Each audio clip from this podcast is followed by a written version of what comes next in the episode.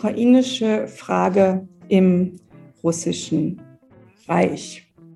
Das russische Reich des 19. Jahrhunderts, ein Vielvölkerreich.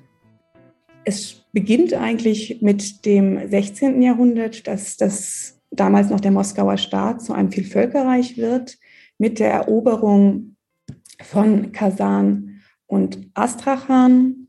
Und dieses, diese Expansion setzt sich fort und findet erst im späten 19. Jahrhundert in Zentralasien ihren Abschluss.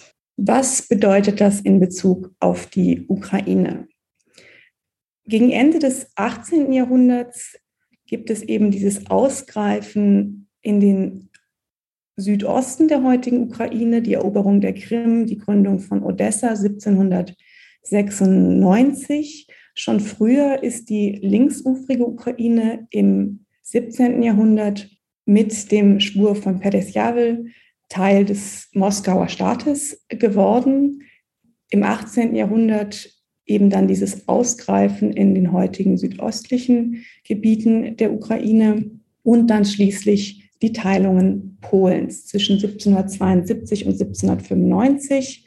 Und das bedeutet dann, dass im 19. Jahrhundert, zu Beginn des 19. Jahrhunderts und dann eben bis zum Fall der beiden Imperien des Russischen Reiches und der Monarchie der Habsburger Ukrainer entweder im Russischen Reich leben oder im Habsburgischen Reich, später Österreich, Ungarn.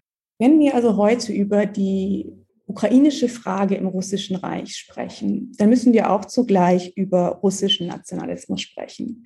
Weil Sie werden sehen im Verlauf dieser Sitzung, dass diese beiden Nationalismen, die sich im 19. Jahrhundert entwickeln, stärker werden, dass die in einem sehr hohen Maße aufeinander bezogen sind. Man kann die Geschichte, zumindest im Russischen Reich und letztlich auch die Habsburger Reich, das werden wir dann auch in ein paar Wochen sehen, kann die Geschichte des russischen Nationalismus nicht ohne die Geschichte des ukrainischen Nationalismus erzählen.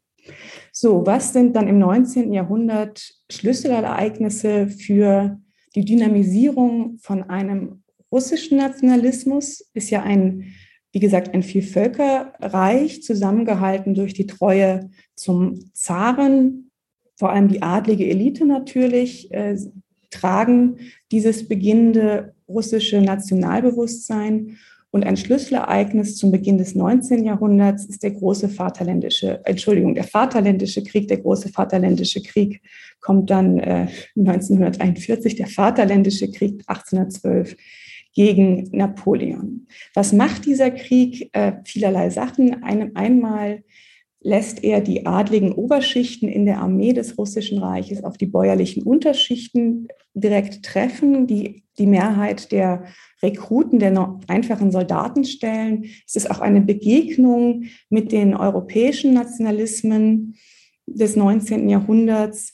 Und wie gesagt, allein schon dieser Name Vaterländische Krieg sagt ja schon, es ist ein Schlüsselereignis für die Entwicklung des russischen Nationalismus.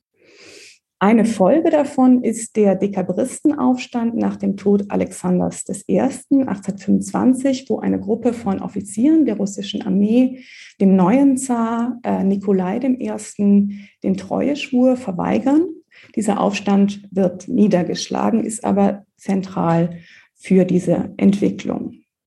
Ebenso zentral oder eine weitere Dynamisierung dieses russischen Nationalbewusstseins ist dann der polnische Novemberaufstand von 1830-31. Und das ist insgesamt ein Merkmal äh, des russischen Nationalismus im 19. Jahrhundert, weil es eben ein Nationalismus ist, der sich im Kontext eines multiethnischen, multireligiösen Vielvölkerreiches entwickelt. Das heißt, dieses Reagieren auf andere nationale Herausforderungen ist ein ganz starker Faktor dafür, wie er sich entwickelt, dass er stärker wird. Und im Grunde ist die polnische Nationalbewegung hier auch hier ist die Trägerschicht zwar der Adel, aber im Grunde ist die polnische Nationalbewegung stärker als die russische.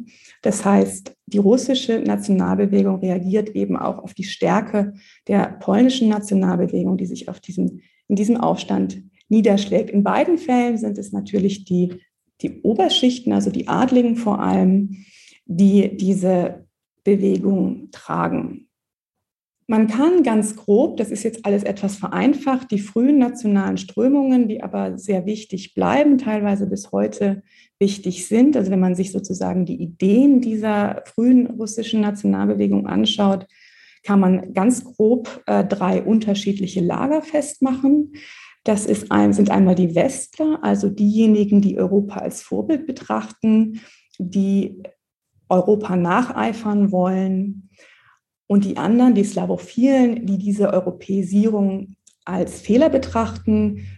Ganz zentral ist hier die Frage, wie bewertet man die Reformen unter Zar Peter I., äh, Zar von 1682 bis 1725. Sie kennen ihn wahrscheinlich als äh, Zar Peter dem Großen, der dieses Reich, was eigentlich erst unter ihm zu einem russischen Reich wird, also wo erst dieser offizielle imperiale Anspruch auch in der Bezeichnung des Landes deutlich wird, der es eben nach Europa hin öffnet, der sehr viele Reformen nach europäischem Vorbild durchführt. Und die Westler bejahen diese Richtung ähm, der russischen Entwicklung und sehen das als etwas, was man fortsetzen muss.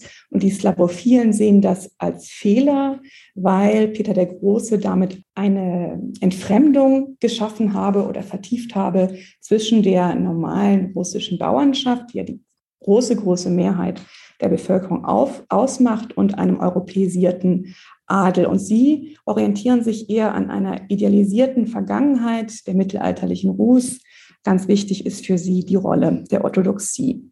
Dann gibt es eine dritte Ausprägung, was man Reichspatriotismus nennen könnte. Und dieser wird vor allem vom Staat getragen und ist stark verbunden mit dem Namen Zar Nikolaus I., der eben nach dem Dekabristenaufstand, der ihn sein ganzes Leben lang stark beschäftigt, weil er eben Angst hat vor einer Bedrohung seiner Zarenherrschaft, mit diesem Zar ist diese Vorstellung eines offiziellen Reichspatriotismus verbunden, weil man sich auch klar machen muss, für ein Reich, wo ein Vielvölkerreich, das vor allem zusammengehalten ist durch die Loyalität zum Herrscher, durch die Loyalität zum Zaren, das keine demokratischen Strukturen natürlich hat, es auch gefährlich sein kann, zu sehr national zu mobilisieren und die Nation dann irgendwann den Zaren als Identifikationsangebot ersetzt. Unter Zar Nikolaus I. sehen wir dann die ähm, Entwicklung wirklich von oben, also von staatlichen Akteuren des sogenannten offiziellen Nationalismus. Das ist stark verbunden mit dem Wissenschaftler und Bildungsminister unter Zar Nikolaus I., Sergei Ubarov. Und das ist die Vorstellung, dass drei Komponenten das russische Reich prägen. Orthodoxie, Autokratie und Narodnost. Narodnost ist schwer zu übersetzen. Ich würde zu Volkstum tendieren. Nationalität ist etwas äh, zu modern. Das ist also eine dritte Ausprägung vom Staat vor allem erstmal getragen. Dass Zar Nikolaus I. sehr darauf bedacht ist, dass die autokratische Ordnung eben nicht in Frage gestellt wird, kann man auch daran sehen, dass diese, dieser Dreisatz von Orthodoxie, Autokratie und Narodnost als Antwort verstanden werden kann auf die Losungen der französischen Revolution, Freiheit, Gleichheit, Brüderlichkeit. Die frühen Vorreiter der ukrainischen Nationalbewegung waren ja unter anderem der, der Schriftsteller Taras Shevchenko und der Kreis ukrainischer Intellektueller, die sich zu einer losen Kyrill- und Methodbruderschaft zusammengeschlossen hatten an der Kiewer Universität.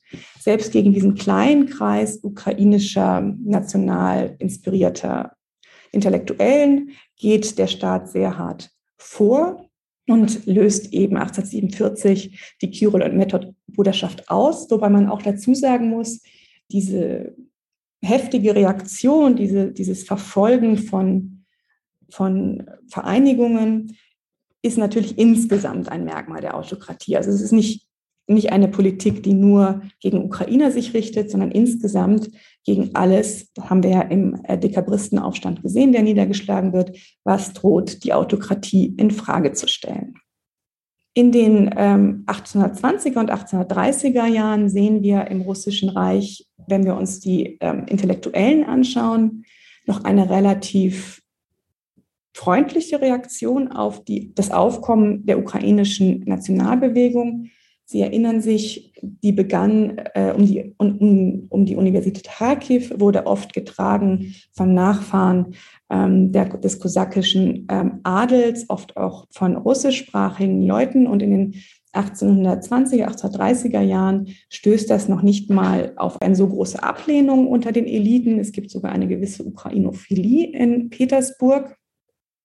Aber je stärker ähm, diese Vorstellung einer eigenständigen ukrainischen Nation wird, äh, desto feindlicher reagieren sowohl die Intellektuellen als auch ähm, die bürokratischen Eliten. Also in dieser Ablehnung einer Eigenständigkeit sind sie geeint. Wichtig ist auch noch für äh, das ukrainisch-russische Verhältnis die Tatsache, dass Unterzar Nikolaus I.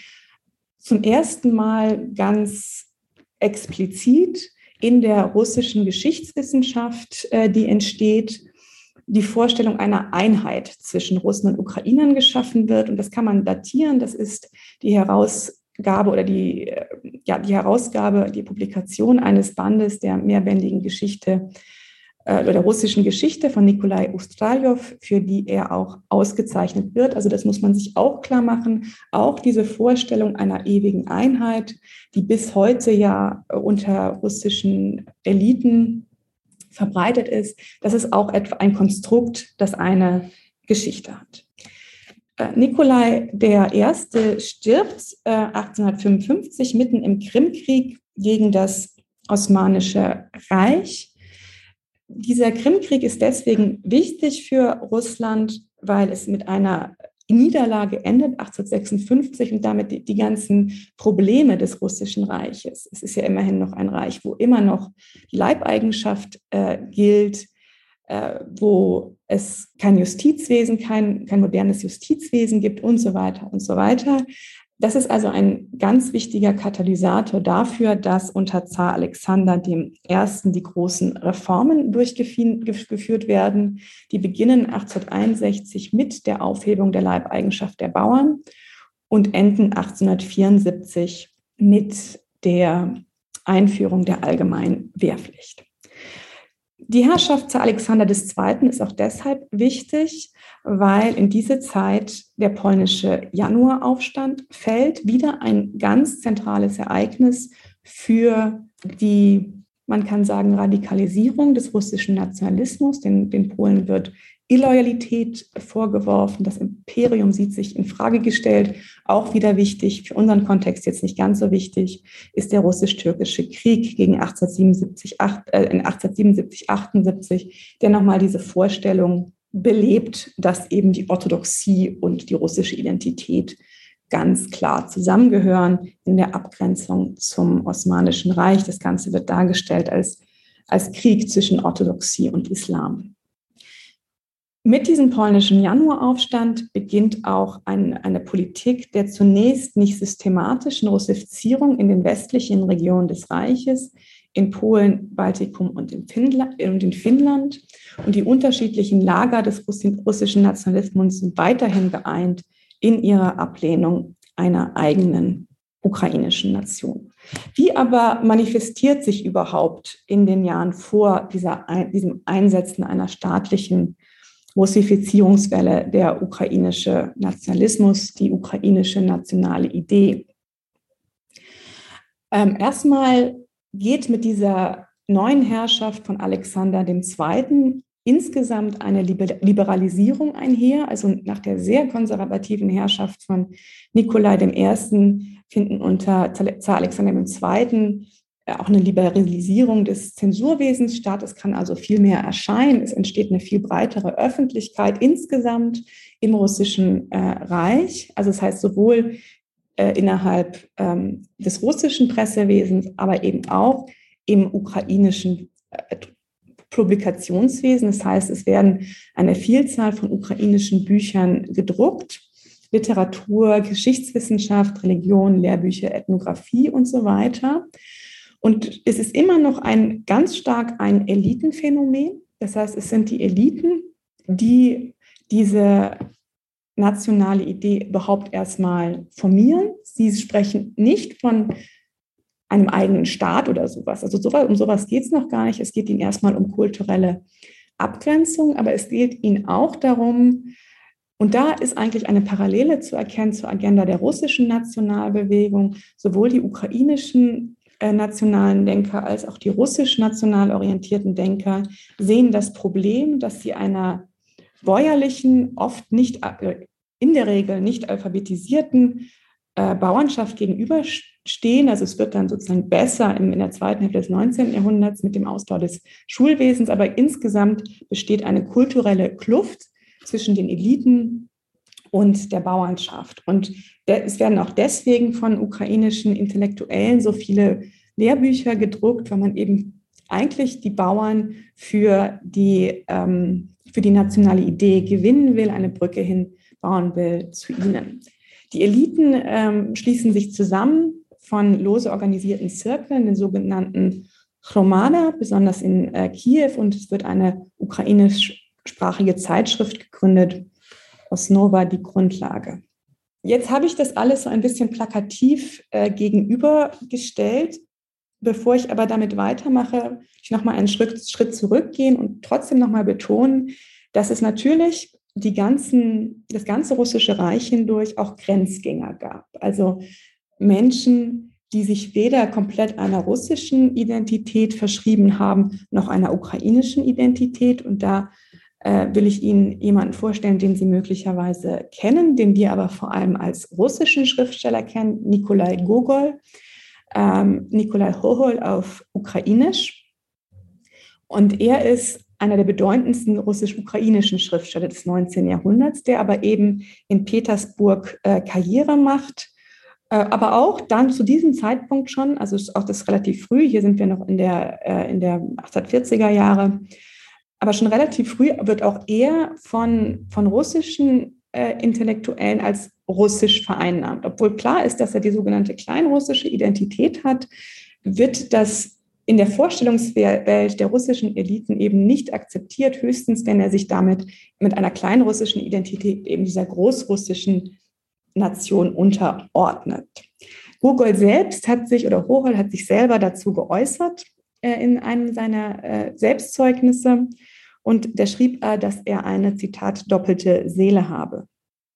Ich weiß nicht, welche Seele ich habe, die eines Hochhol, ein damaliger Be Begriff für, für den Kleinrussen, den Ukrainern heute sehr abwertend, oder eine russische. Ich weiß nur, dass ich keineswegs dem Kleinrussen vor dem Russen noch dem Russen vor dem Kleinrussen den Vorzug geben würde. Beide Naturen sind von Gott üppig bedacht worden und mit Bedacht besitzt jede von ihnen für sich, was der anderen fehlt. Ein klares Zeichen, dass sie sich ergänzen müssen. Und diese Doppelbödigkeit von Identitäten, äh, die sehen wir hin, durch das 19. Jahrhundert ähm, hinweg. Äh, das Buch von Fabian Baumann, das nächstes Jahr erscheinen wird, erzählt diese Geschichte sehr geschickt anhand von einer Familie in Kiew und ähm, die Familie Schugul bzw. Schuhul und wie innerhalb dieser Familie sich unterschiedliche Familienmitglieder entweder für die ukrainische Identität oder für die russische Nationalität entscheiden. Einige werden eben Anhänger der äh, russischen Identität, äh, so richtige Nationalisten teilweise, andere entscheiden sich für die ukrainische Option.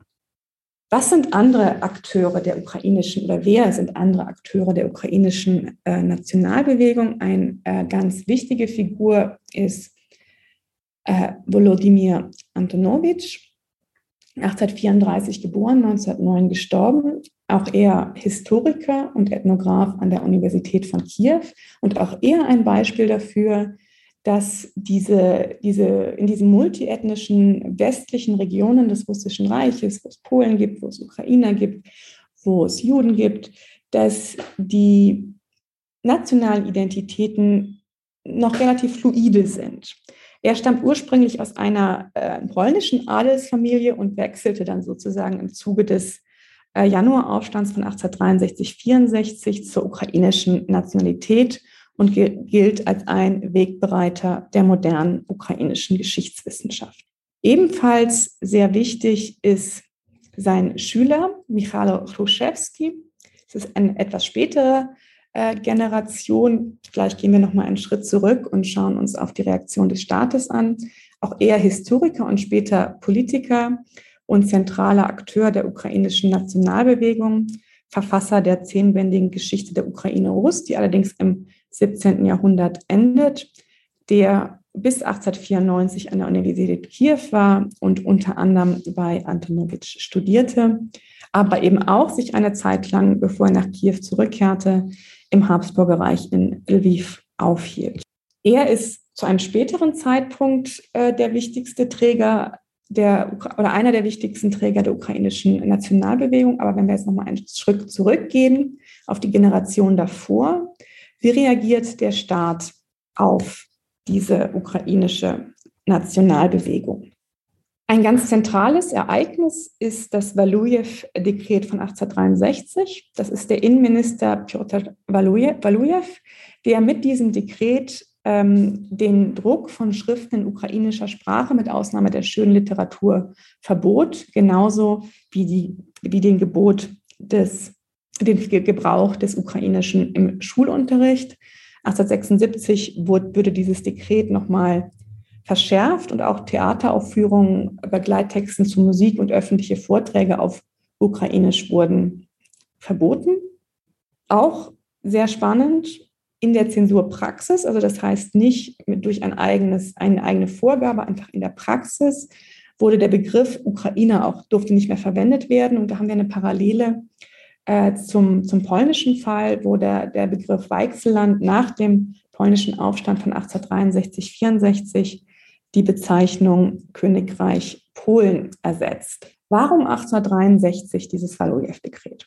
Ich hatte Ihnen ja schon gesagt, dass insgesamt, selbst auf die frühen nationalen Idee der Ukrainer, spätestens ab den 1840er, teilweise schon in den 1830er Jahren, eine klare Ablehnung zu beobachten ist, sowohl in der Bürokratie als auch in den intellektuellen Kreisen, intellektuellen russischen äh, Kreisen, warum jetzt 1863 dieses Dekret. Das zeigt nochmal ganz deutlich, dass man die sogenannte ukrainische Frage nicht losgelöst betrachten kann im Russischen Reich von der sogenannten polnischen Frage. Warum? Also das ist ganz zentral, ist, dass dieses Walujew-Dekret eben in dem Moment äh, umgesetzt wird, wo auch der polnische ähm, Aufstand beginnt.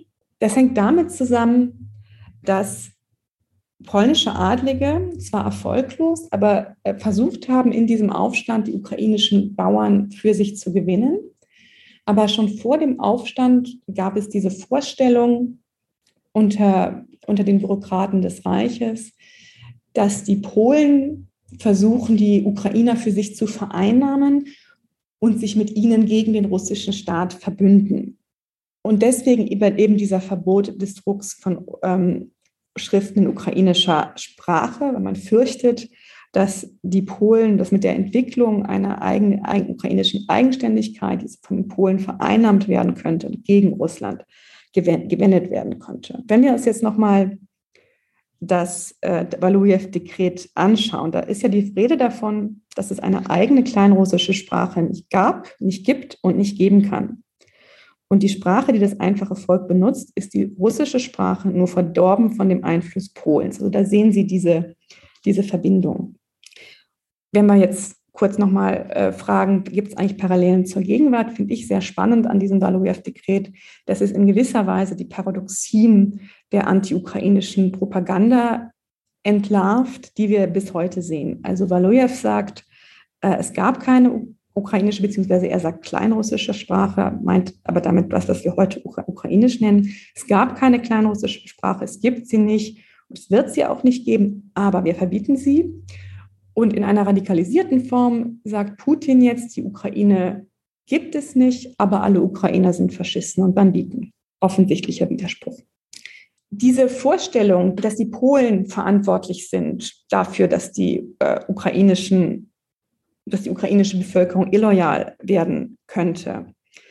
Äh, das ist nicht nur eine Vorstellung, die in der Bürokratie, also in der, in der Regierung oder in der äh, Verwaltungselite sehr verbreitet ist, sondern es ist auch etwas, was russische Nationalisten umtreibt.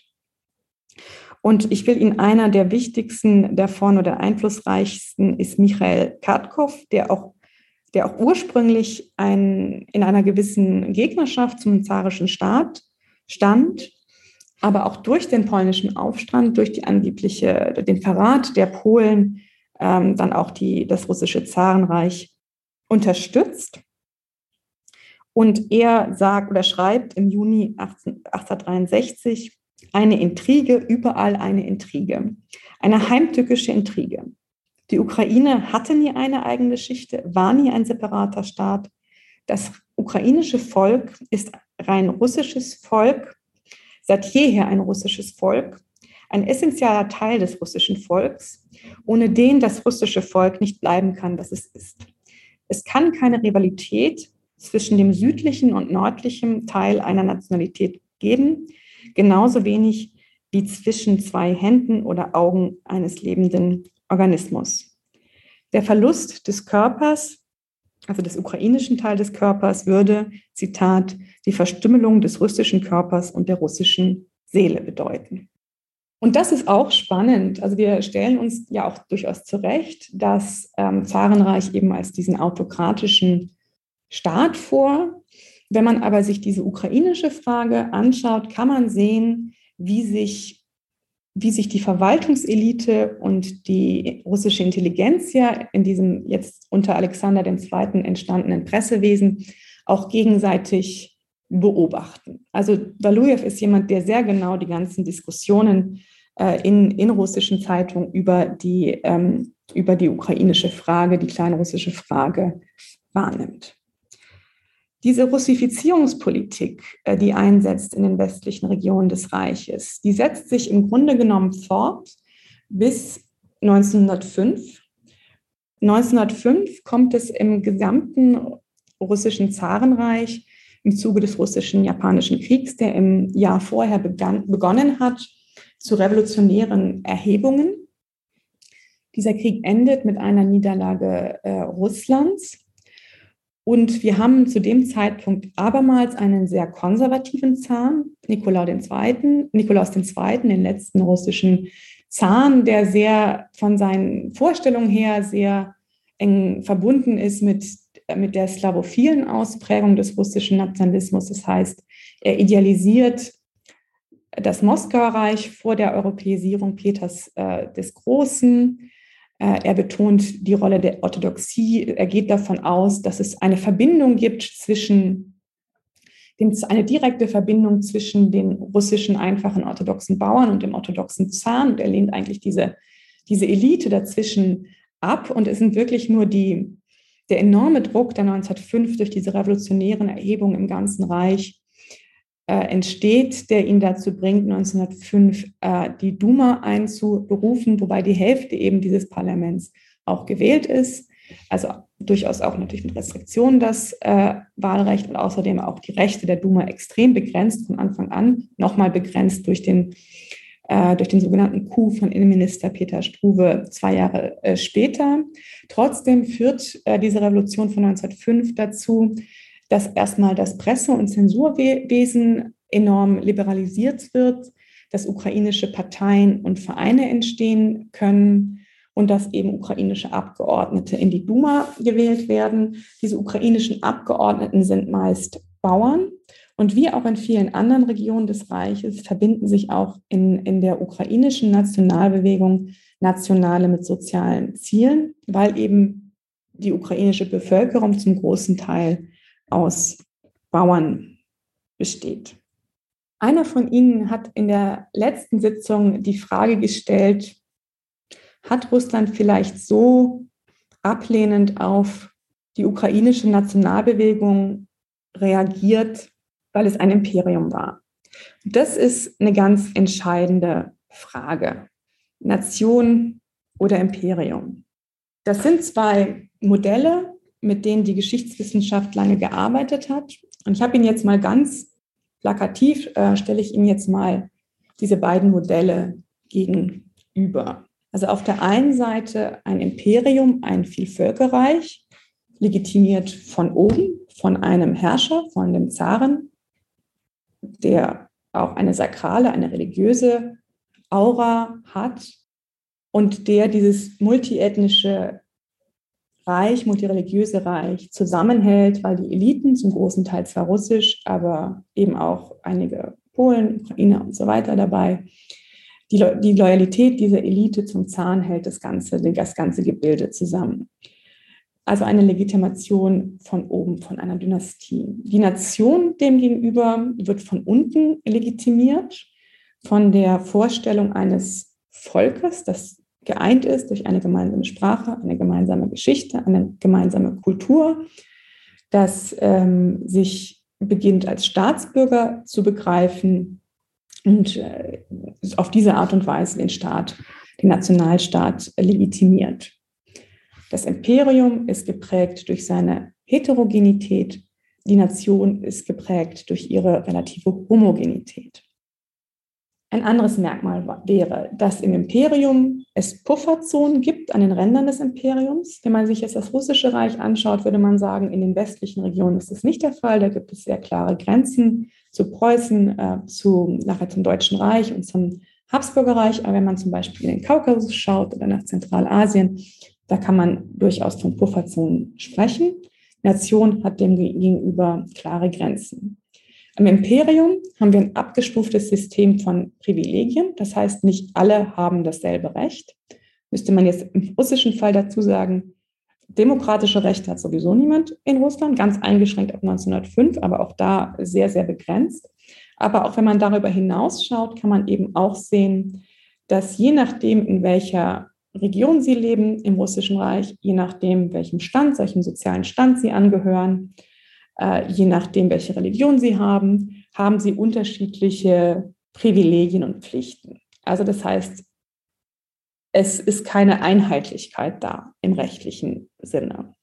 Demgegenüber in der Nation gibt es eine Bürgergemeinschaft und alle haben im Prinzip mehr oder weniger die gleichen Rechte und Pflichten. Wahrscheinlich ist Ihnen selbst schon aufgefallen, dass das jetzt extrem holzschnittartig ist.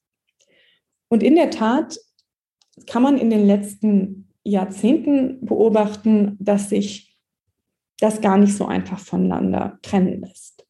Also Sie werden kaum in der Geschichte eine ganz idealtypische Nation finden, die in jeder Hinsicht dieser holzschnittartigen Merkmalkatalog erfüllt oder ganz eindeutig ein Imperium.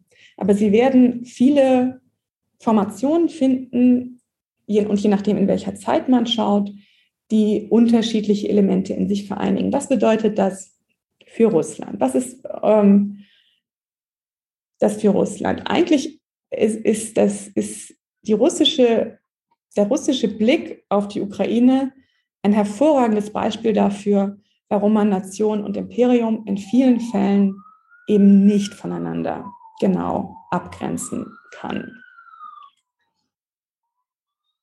In Russland haben sie natürlich im Russischen Reich diese Herrschaftslegitimation von oben, aber sie haben eben auch unter den Intellektuellen diese, diese ähm, Bewegung hin zu einer Vorstellung von, zumindest von einem Volk, vielleicht nicht von einem staatsbürgerlichen russischen Volk, aber von einem russischen äh, Volk.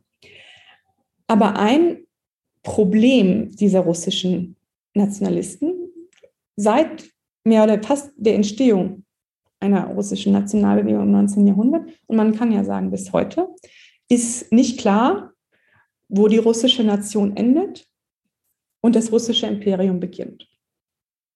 Und nirgendwo zeigt sich das deutlicher als in der Ukraine. Wenn, wenn Putin sagt, Kiew ist eine russische Stadt, dann beansprucht er die Ukraine als Teil der russischen Nation.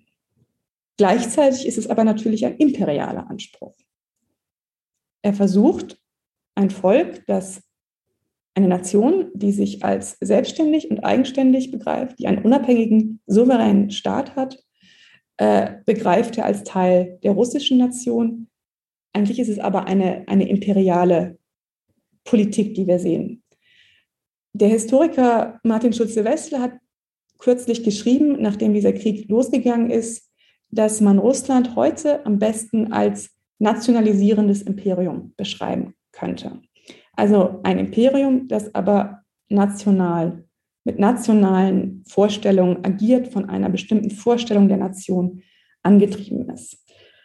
In anderen Bereichen des russischen Imperiums stellt sich das anders dar. Und es ist in der Tat so, dass wenn man sich anschaut, das Verhältnis heute von Russland zu anderen Regionen, die früher Teil des russischen Zarenreichs waren, also Zentralasien, der Kaukasus und so weiter, ist nicht so, dass da gar keine Vorstellungen von einer gewissen kolonialen Überlegenheit sind, aber wirklich zentrale Obsession, ich sage es jetzt mal, imperialistischer Nationalisten in Russland ist die Ukraine. Und schon im 19. Jahrhundert ist das auch der Grund, warum die sogenannte ukrainische Frage, obwohl die ukrainische Nationalbewegung viel schwächer zum Beispiel ist als die polnische, obwohl sie eigentlich nur getragen wird von einer ganz kleinen äh, Gruppe von, von Intellektuellen, von Gelehrten, als die viel größere Herausforderung angesehen wird als die polnische Nationalbewegung, die eindeutig stärker ist und die ja auch offen Widerstand leistet, zweimal im 19. Jahrhundert. Weil die polnische Nationalbewegung stellt nur das Imperium in Frage. Die ukrainische Nationalbewegung stellt die eigene Nation in Frage. Und die Folgen dieser Sicht auf die Ukraine sehen wir bis heute.